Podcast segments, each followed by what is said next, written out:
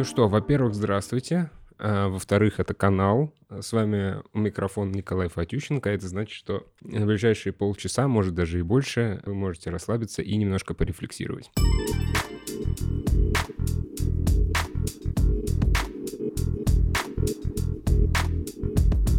Во-вторых, я готовил немножко другой выпуск, но он оказался сильно больше, чем я думал. Я хотел его получше э, структурировать, потому что я читаю вашу критику и, в общем, прислушиваюсь э, к тому, что вы пишете, поэтому хотел получше его подготовить. И сегодня получилась другая тема. Это получилось достаточно спонтанно в телеграм-канал во-вторых, куда вы просто обязаны подписаться. Э, я закинул статью про медицинские исследования, и, в общем, она э, ну, получила достаточно хороший отклик. Мы начали ее обсуждать, мне начали скидывать какие-то другие вещи. И, в общем, к этому подкасту я прочитал уже какое-то количество этих статей. Я только что дочитал буквально сегодня с утра книжку Петра Талантова «005» про доказательную медицину спешу с вами поделиться. В общем, это выпуск о том, как кризис накрыл э, современную, современные исследования в медицине. Как всегда, большое спасибо за донаты. В телеграм-канал, во-вторых, вы их можете делать в боте прикрепленном. И благодаря этому, собственно, я и могу делать этот подкаст. Ну что, Название, конечно, слегка кликбейтное, потому что, конечно, там не вся медицина в кризисе, и что можно считать кризисом. Но, как и в прошлом выпуске про кино, здесь можно просмотреть определенную закономерность. Э, и эта определенная закономерность называется капитализм, потому что все должно иметь прибыль внутри этой э, экономической модели, внутри которой мы живем.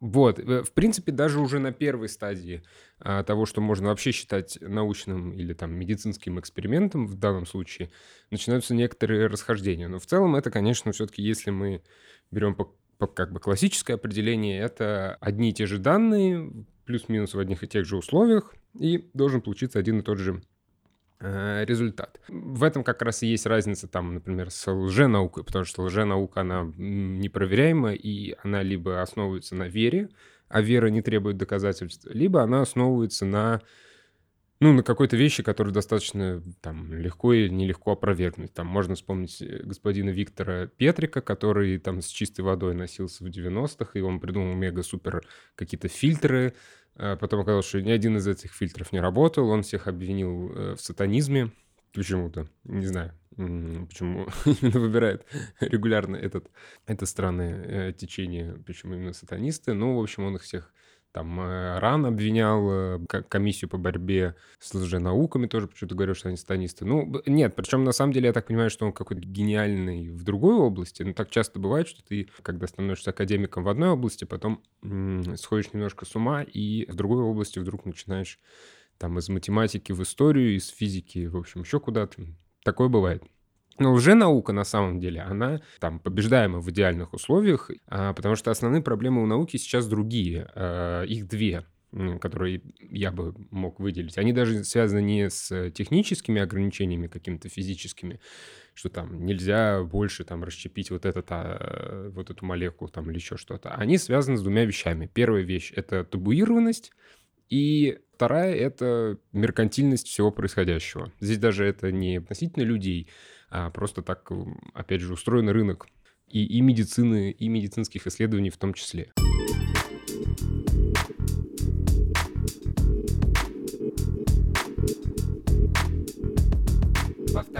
Интересно мне стали медицинские эксперименты с того момента, когда все вокруг начали говорить о пользе витамина С и его чудодейственных свойствах. У человека, на самом деле, была очень удобная вещь. Внутри был такой ген, который отвечал и, собственно, производил э, витамин С. Вот, но мы, когда мы, как человечество, когда вышли уже из Африки, мы потеряли его, потому что там э, считается, что было много витамина С вокруг, и, в общем, нужда отпала в этом. Хотя у многих в организмах, там, в, вот кошки, например, они могут из э, витамина С синтезировать из глюкозы. Ну вот, и, собственно, везде этот был витамин С, и, в общем, корни уходят к известному полингу Лайнусу, э, американскому химику, который по совету своего друга-врача, в общем, когда заболел, стал пить витамин С. А, и у него прошла простуда, ему, в общем, стало сильно лучше. Потом он еще раз болел, еще раз пил витамин С, и написал Vitamin C and Common Cold, где проводил такого рода исследования, эксперименты, где доказывал о полезности витамина С. Более того, он там развил совсем до небывалых высот, и там, в общем, витамин С в какой-то момент мог рак лечить определенные виды, и вообще чего только этот витамин С не делал. Во-вторых, научное сообщество США, оно начало по пунктам опровергать его восхваление витамину С. Исследования оказывались слишком малочисленные, странная выборка. Очень там, по-моему, две статьи у него отозвали, а, которые он, собственно, писал. А, из двух, вот, а, что достаточно большой процент. И потом уже выпустили витамин С, классическое представление о механизмах биологического действия, в котором уже описали все а, действительные плюсы и минусы витамина С. Что действительно он там помогает, но на самом деле его суточная доза, она очень маленькая, и нет нужды в таком количестве витамина С. По-моему, на уровне типа двух апельсинов, а все остальное просто вообще не усваивается, оно не имеет никакого значения. Полин Клайнес на самом деле мега-человек, он там э, боролся за мир, э, его проект лег в основу ядерного разоружения между США и СССР, но вот, вот такое его исследование засосало в маркетинговые отделы фармкомпаний, которые стали, в общем, добавлять теперь везде витамин С. Все эти тарафлю, колдрекс, это чтобы чуть-чуть, может быть, даже повысить цену Э, всего этого, и потому что уже витамин С, он вроде как там есть, значит, можно. Я, кстати, абсолютно уверен, что по этой причине добавляют, например, цинк в витамины, э, ну, вот такой комплекс витамин, да, как это называется, мульти, мультивитамин. Там всегда есть цинк, потому что цинк — это Z, и, соответственно, ты можешь в, как, как маркетинговый ход написать, что есть все витамины от А до Z. И, ну, как бы весь алфавит ты практически ешь сразу. Я думаю, что это исключительно маркетинговый ход. А, не знаю, не, не читал про, про цинк, но я уверен, что он либо не нужен, либо не нужен в таком количестве. Собственно, одна из главных проблем э, современной науки и медицинских исследований в частности, это погоня за показателями. И эта погоня приводит к тому, что открытие становится важнее надежности полученных результатов, а, собственно, количество работ, их качество. Желание вот это заполучить заветную публикацию, стать первым, там еще что-то, оно, в общем, часто основывается на исследованиях, которые публикуются сырые, не, непонятно как проведенные, плохо проверенные, но зато обязательно будут громкие, э, громкие заголовки. Нашел вот такую цифру. В 2005 году медик и статистик из Стэнфорда Джон Ионадис заявил, что большинство опубликованных результатов исследований ложь. Я начал читать и обнаружил цифру в 52%. То есть это больше половины эффектов, обнаруженных в медицинских э, экспериментах, их вообще невозможно было повторить впоследствии. Это в 2005 году. С того момента особо ничего не то, что не улучшилось, а только ухудшилось. И вообще медицинские э, исследования — это очень долгий фундаментальный процесс. Вот мы можем посмотреть на примере другого исследования. Были забастовки врачей в Иерусалиме в 2000 году и по всей Хорватии в 2003. И было исследование, которое, ну, собирало статистику для этого всего, и оказалось, что, в общем, при, при забастовке количество смертей э, не изменилось. И, следовательно, все стали говорить, а вообще тогда нужны ли врачи там, и, потому что если людей больше не умирает, а врачей, врачей нет, то, может быть, и не нужно. Но следующее исследование, которое было основано... Первое исследование было очень грамотно сделано, и туда вошла информация, в том числе и не подтверждающая тезис, который был в, в этой научной статье. И поэтому следующее исследование на основании той же даты показало, что на самом деле выполнялись все экстренные операции, и что просто подвинулись плановые. А, а если выполнялись экстренные, ну, тогда как бы логично, что количество смертей не сильно изменилось. И что нужно смотреть просто через три месяца Э, там, через 3 или 6 там, или 9 э, месяцев после забастовки, посмотреть, как изменилась та смертность, потому что, может быть, плановые вещи, которые должны были делать тогда, их не провели, из-за этого увеличится смертность. А потом было там следующее исследование. В общем, это такое наслаивание, наслаивание, наслаивание, потому что там следующее показало, что да, смертность действительно была, но на самом деле она была вызвана, ну, в смысле, вот, э, которая сдвинулась, эта смертность, но она на самом деле была связана еще и с другими факторами. И это такой долгий, э, долгий процесс. Наука, можно сказать, что там эволюция, она не, не векторная, да, эволюция, она не имеет какой-то конкретной цели. У тебя просто что-то меняется, и, и это становится на данном участке лучше, там, лучше адаптировано, чем другое. В принципе, наука, мы, мы как бы думаем, что она векторная, типа, мы хотим доказать вот это. Вот мы сейчас на вот этой стадии. Но на самом деле она тоже не очень векторная, а, глобально, я имею в виду мы не всегда, во-первых, знаем, что мы хотим, во-вторых, мы не можем это зачастую сформулировать, и, в-третьих, иногда в некоторых побочных вещах мы находим гораздо больше пользы, чем в том тезисе, который мы заявляли. И иногда оказывается, что вообще это все было не нужно. Все, все что это было проделано, это было не нужно, но 35-й побочный эффект оказался Э, самым важным. Э, там один из таких очень известных примеров — это Viagra, которая была разработана, ну и разрабатывалась она как медикамент для сердечников, и, в общем, они там пытались, э, чтобы сердце стало лучше работать, вот. Но оказалось, что, во-первых, сердце там не то, что не стало лучше работать, а скорее стало хуже, а во-вторых, образовался классный побочный эффект, который, собственно, фармкомпания стала продавать. Я бы, кстати, хотел бы посмотреть на эти фокус-группы, которые это обнаружили. миллион удивленных мужиков, которые говорят, слушайте, ну сердце лучше работать не стало, но настроение улучшилось. Вот такой пример я тоже нашел, он менее популярный. Э, было исследование и проводился эксперимент. Э, сгорала зеленая лампочка и красная лампочка. В обоих случаях испытуемых били током, но когда зеленая били слабо, когда красная били сильно.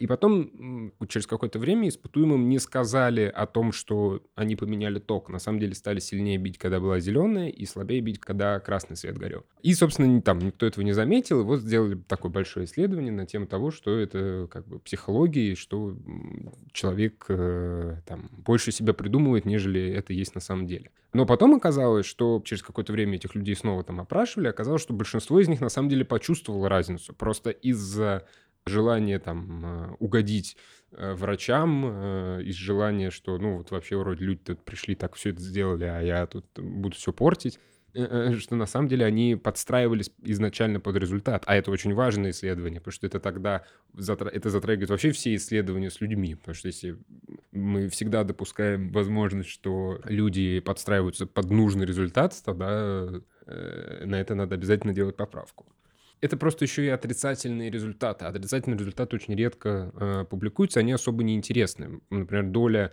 положительных результатов в научных исследованиях с 90-го года по 2007, э, это как бы последний год, который я нашел, она возросла на 22%. То есть обязательно ты должен что-то доказать, нежели не доказать, потому что не доказать э, не выносится в заголовок, это не очень интересно.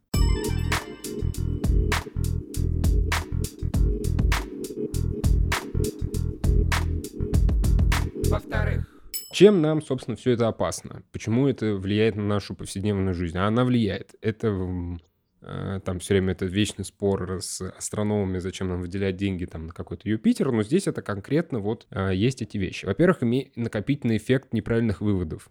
И чем больше неправильных выводов, и тем боль, чем больше э, идет исследования, которые ложатся на те исследования, ложатся на те исследования, в конце вся эта, весь этот карточный домик может рухнуть, и окажется, что все эти деньги и все это было, в общем, э, потрачено зря. Во-вторых, это влияет в прямом смысле на каждого из нас. Например, самый последний простой пример — это ПЦР, который в 2019 году показывали, там, в 2019-2020 году показывали в лабораториях э, очень высокую эффективность, а в реальных условиях оказалось, как мне сказал я не помню, что это было, где мы были, по-моему, это была Хорватия. Там э, мужик сказал, он говорит, ну, мы перестали проверять, потому что в среднем 50 э, на 50, а он дает правильный ответ. Ну, то есть это просто может стоять любой человек на входе и говорить там, э, болен, не болен. это будет примерно то же самое, хотя, может, у него даже лучше интуиция, и будет 60 на 40. Это основывается, опять же, исключительно на, на, на том, что эти исследования, эти эксперименты были подготовлены неправильно и, и были слишком сырыми собственно, неудачи на репликации, э, на, на вот этом повторении, да, на э, некоторых вещей не, не влияет на их популярность. То есть ты э, пытаешься что-то доказать, у тебя это не вышло, ты все равно написал такой заголовок, и это СМИ растиражировали, что авокадо вызывает рак поджелудочный. Кстати, мне кажется, если провести вот такое исследование и посмотреть, какие овощи и фрукты не вызывают э, рак по версии СМИ. Мне кажется, что таки, таких вещей уже э, и не осталось. Собственно, кризис репликации — это еще и, опять же, гора денег на исследования, которые не, совершенно никак не двигают науку вперед. И этим кризисом еще и пользуются сторонники антинаучных теорий. Когда размывается качественная, качественность исследований, э, соответственно, можно туда впихивать э, что хочешь и, и как хочешь это доказывать. Но не переживайте, и я не переживаю. Научное сообщество на самом деле с этим борется, и борется достаточно активно. А эталоном здесь выступает физика и химия, потому что там нету перекоса в сторону новых обязательно вот этих феноменов и открытия не считаются достоверными до тех пор, пока это не удастся повторить и желательно многократно. Двойное исследование становится, двойное слепое исследование становится обязательным. Например, Национальный институт США он отказывается практически от всей бюрократии. Там нету теперь ограничения на количество страниц э, в исследованиях, э, нету ограничения на использованный материал, на, методы, и они как бы наоборот начинают призывать, что это требование максимально подробно описывать что и как ты делаешь. В Великобритании начинает работать программа Research Excellence Framework, согласно которой, в общем, от авторов начинают требовать э, публиковать все полученные данные и подробно, опять же, описывать сам, сам эксперимент. Но главное, что теперь вот эта дата, которая не вошла в твое исследование и не повлияла на твой тезис, она тоже начинает публиковаться, чтобы во-первых, рецензент ее мог увидеть, а во-вторых, э, может быть, она пригодится потом. Почти все э, научные журналы, New England Journal of Medicine, Lancet, JMAA, э, там и другие, они, в общем, стали вводить пререгистрацию исследований. Это супер важная тема, потому что согласно вот этой пререгистрации автор сдает журнал статью еще до проведения экспериментов. Соответственно, эксперимент, даже если он дает отрицательный результат, он все равно будет опубликован. И, соответственно, соответственно, ученый перестает быть заинтересован обязательно в положительном э, результате, чтобы его там опубликовали, и это был громкий заголовок. Но здесь мы подходим ко второй проблеме. И вторая проблема — это табу. Есть разные виды табуирования каких-то вещей. Есть там религиозное табуирование, есть там государственное табуирование.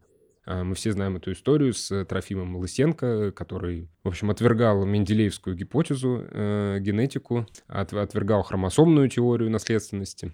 В общем, бегал, орал, что э, генетика — это продажная девка империализма, и э, еще на всех писал доносы, кто с этим был не согласен. Продвигал вот эту Минчури... Мичуринскую шляпу.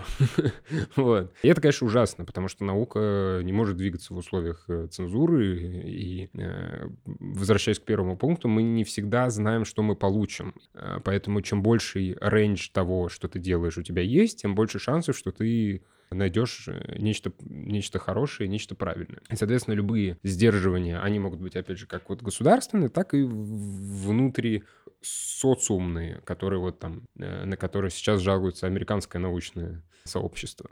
А, опять же, здесь очень разные есть вещи. Там светило американского просвещения и политической мысли Томас Джефферсон э, верил во врожденную физическую и интеллектуальную ущербность э, черных мулатов э, по отношению к белым. И ничего в этом хорошего нету. Это, это ровно такая же цензура, как бы, и ровно, такая же, ровно такое же предубеждение, которое никуда не двигает науку вперед. До, до 80-х все эти исследования, они на самом деле еще очень, ну, в, в Америке, они достаточно сильно ангажированы но потом происходит короткие 20-30 лет, пока маятник, наоборот, в другую сторону начинает быть ангажированным. И издается куча-куча вещей, на, на основе которых мы теперь можем... Э, ну, мы — это не мы, опять же, это умные люди всякие в лабораториях, которые могут исследовать наследственность, наследственные болезни, генетические болезни там и так далее. Например, Лин и Ванховен, э, два таких э, тоже ученых, они издают несколько трудов про IQ, там IQ и богатство народов,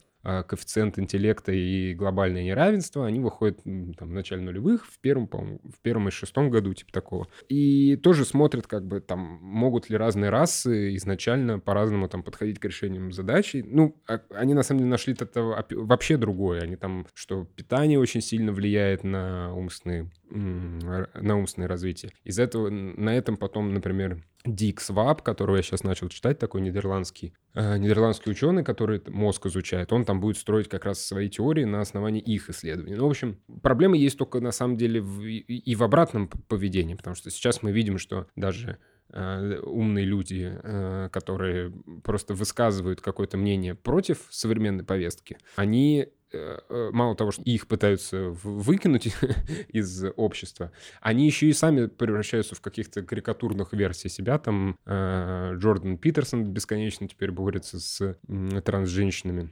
Э, там, с мужчинами. Бьон Ломберг, который тоже там один раз статью написал про то, что глобальное потепление не так плохо, как о нем говорят, и что борьба с глобальным потеплением может привести к худшим последствиям, чем само глобальное потепление. А, и они как бы запираются внутри вот этих своих э, характеров и уже тоже перестают, хотя, хотя могли бы, наверное, очень умные вещи и лекции читать, но они начинают активно с этим бороться, потому что, во-первых, ну, кто из нас не любит хайп, а во-вторых, потому что они ничего другого не могут уже делать. Ты, ты, когда ты становишься противником чего-то, там, противником повестки, ты сам для себя э, выбираешь вот эти рамки, ты уже не можешь э, ничего другого говорить.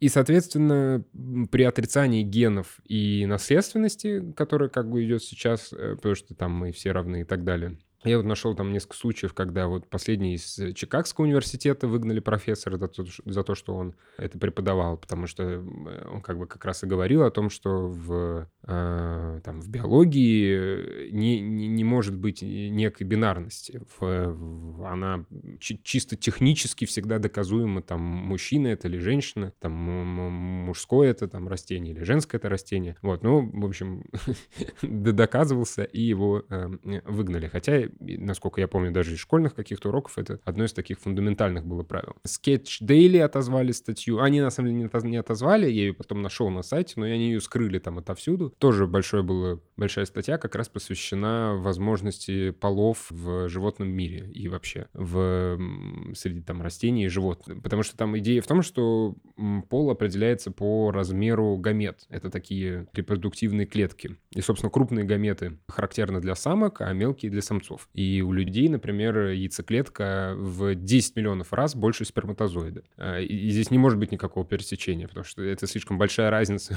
между... У тебя не может быть, если хотя бы там в два раза было, еще ладно, но здесь, если она в 10 миллионов раз больше, из-за этого размера на, на, на основании этого уже строится твой пол. Вот, это мы сейчас не, э, я сейчас не про то, как ты себя чувствуешь, это, э, это другое, это этический вопрос. Я, я к тому, что просто э, есть некоторые биологические вещи, они относительно легко доказуемы. Но сейчас о них э, нельзя говорить, а это не то, что нельзя, это тоже я не хочу делать этот э, обитель зла, что все, все, все там везде запретили, но сейчас идет определенная волна, где люди могут пострадать за то, что они э, высказывают эти вещи. Потому что если нет наследственности, это значит, что что ее изучать. Это немножко, кстати, история с Лысенко. Э, потому что генетика продажная девка империализма, то ее изучать не надо. А наследственность, на самом деле, очень интересная вещь, потому что в начале нулевых было большое там исследование, как раз какие расы и какие национальности подвержены генетическим заболеваниям. И как раз на основе, там, я не помню, как она называется, это, типа там суперизвестная статья,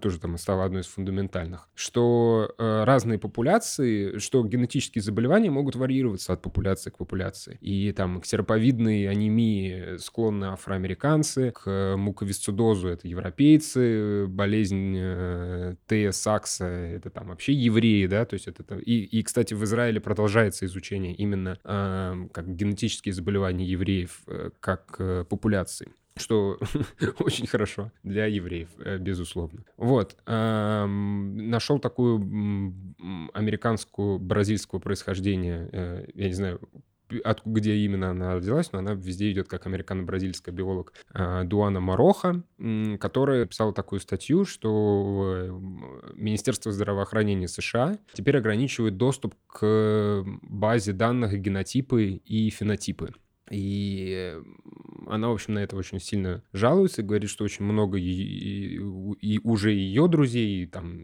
ребят, э, ребят, 70-летних э, ребят из э, других университетов, и им запрещают и не дают использовать эту базу. А это база, в которой объединены э, миллионы, миллионы геномов, то есть это уникальность да, каждого человека в, в этом геноме, и фенотипов. Фенотипы — это, собственно, такие наблюдаемые характеристики каждого человека. Миллионов людей. На основе этого можно делать э, великие вещи, но э, Министерство здравоохранения отказывает им, потому что э, изучение вот этих генетических различий может привести к стигматизации. И, соответственно, Министерство здравоохранения хочет этого избежать. Вот, поэтому э, вот в такой ситуации мы сейчас находимся в, внутри медицинских исследований и общенаучных исследований. Не знаю, конечно, как с этим жить, но я надеюсь, что дальше будет лучше.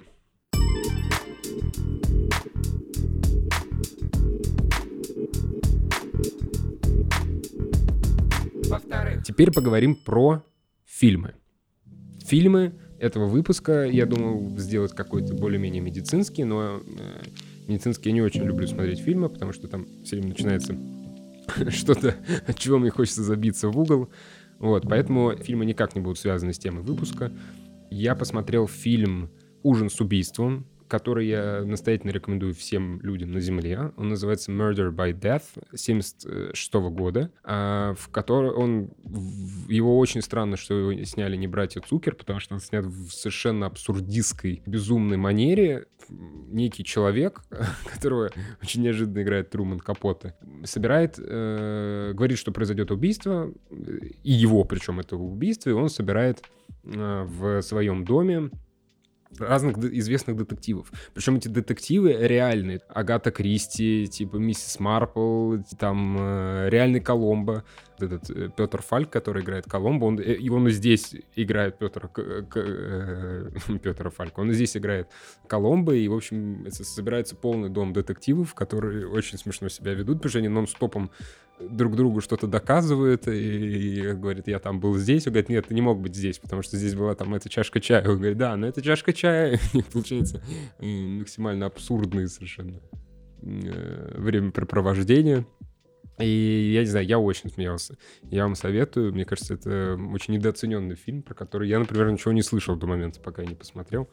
Начал смотреть корейское кино. Я думаю, что я сделаю отдельный пост именно по корейскому кино. А, я посмотрел фильм э, «Таксист», э, Южная Корея, в котором э, в южнокорейском городе, он там из Сеула, должен доставить иностранца в другой корейский город. Во время беспорядков в Корее была такая известная история, когда убили президента, и, в общем, начались беспорядки, там власть начала меняться. Ну, в общем, ну, не знаю, мне э, фильм показался немножко карикатурным, потому что там такие не очень естественные какие-то реакции иногда бывают, не очень понятные художественные приемы или там сюжетный ход, который, почему, зачем он это сделал и так далее. Но есть а, вот эта специфика, как бы чи- чисто корейская даже, не я хотел сказать азиатская, но на самом деле чисто корейская, которая ну, она делает этот фильм интересным. Достаточно там грустный, и, и в конце тоже грустно заканчивается, но э, в целом он такое мое ненавистное слово драмеди. Вот, э, к сожалению, оно здесь подходит. И я посмотрел другой корейский э, фильм, который называется «Криминальный город». И я его советую всем. А, это боевик. Да, там есть только одно но. А, у них, у них какая-то история с э, горячим оружием и холодным оружием. И, и, видимо, у полицейских там нету нигде пистолетов. И вообще нету ни, ни, ни у кого пистолетов. Что, в принципе, хорошо. Но это рождает э, другую проблему. Потому что если нету горячего оружия, и ты не можешь застрелить кого-то, а, то появляются э, все виды других холодных оружий. И весь фильм э, я, конечно, немножко Э, смотрел сквозь пальцы, потому что очень они там много ножей, э, много топоров э, и прочими вещами которыми корейцы очень любят э, отрубить кому-нибудь конечность. Вот. Не, ну плохие, кстати, там китайцы, там не корейцы. Э, корейцы тоже там нож всаживают только дай, но э, там, конечно, китайцы плохие, потому что корейцы, ну, мы все знаем, что это святые люди, а вот китайцы вот они плохие. Вот. Э, и еще корейцы там все время делают такие замечания и говорят, ну они же, кит... они же земляки, э, почему они убивают друг друга? Типа, типа у них так не принято. Э, типа у южных корейцев так не принято. Поэтому э, с ножами вот да, здесь э, такой я хочу дисклеймер. Но мне очень понравился э, вот этот мой любимчик, мой новый любимчик Мадон Сок. Это человек, который главного героя, главного героя играет, это актер он совершенно замечательный. Это такая э, корейская смесь э, вот этих э, русских ментов, э, физрука, там еще кого-то, который гениально совершенно некоторые вещи отыгрывает. И, и такой ви вид э, детектива, где он уже заранее это на самом деле знал. И где он, ему даже догадываться не нужно, у него все само в руки ложится. При этом там есть и очень драматические моменты. Тоже, кстати, это отличие корейского кино, где идет все такое на повышение, юмор, юмор, смешно, смешно, смешно, и вдруг какой-то такой очень серьезный разговор, И ты такой, ого, ничего себе, а действительно же это вот, вот, вот так. То есть и, эти драматические линии сюжетные в европейском кино, в американском то уж 100%, но я думаю, что и в европейском, они бы не были вообще никак развиты дальше. То есть это просто, ну вот есть некая сюжетная линия, что вот там, не знаю, молодой парень не уверен, что он хочет быть полицейским. И все, это как бы будет, ну, такое дополнение к этому герою, да, дополнение к этому парню. А в корейском фильме это, это в какой-то момент вдруг становится практически самостоятельной сюжетной линией, где он такой, нет, ну ты не понимаешь, я всю жизнь хотел. А ему говорят, да нет, чувак, это не твое. Он такой, да, ну а как же я буду? Может быть, мне перевести в другой отдел тогда, просто конкретно это я не могу. Ну вот э, это, кстати, такое, ну, удивительное, удивительное рядом. И последний фильм, если вы фанаты Mumblecore, такой жанр, бюджетное кино, где, в общем, все концентрируется на разговорах, э, в основном про бытовуху какую-то, кто-то кого-то там не любит, кто-то от кого-то ушел. Э, я сейчас описал примерно процентов 99 э, этого жанра фильмов. Простые сложности Ника Фишера мне очень понравился. Страдающий подросток э, в Берлине, собственно, немецкий фильм, э, который на английском называется «Oh Boy». При этом на русском он называется «Простые сложности Ника Фишера». Э, если Оу не считать за слово, то аж на три слова больше, чем в оригинале. «Простые сложности Ника Фишера» — это один из таких фильмов, который, в общем, ни с чего не начался, ничем не закончился, но ты в восторге, что ты его посмотрел очень красивый, и такой там все долгое, затянутое. Вот этот парень очень хорошо играет главную роль. Так что я, в общем, советую всем, всем кто хочет э, такое настро- настроенческое кино посмотреть, и, чуть-чуть какая-то вот эта грусть тебя окатывает, но с другой стороны вроде все и хорошо. Ну то есть просто это просто атмосферный, очень приятный фильм э, про студенческие годы, которые все дальше от нас. Mm-hmm.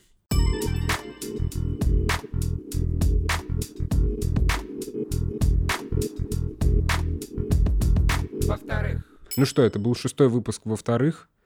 Спасибо вам большое, что продолжаете слушать. Спасибо вам большое, что подписываетесь на телеграм-канал, во-вторых. Я надеюсь, что следующие пару выпусков будут достаточно интересные, в общем, неожиданные. Большое спасибо за донаты еще раз. Я надеюсь, что мы уже скоро снова с вами увидимся и услышимся. Эм, Все. Всех обнимаю.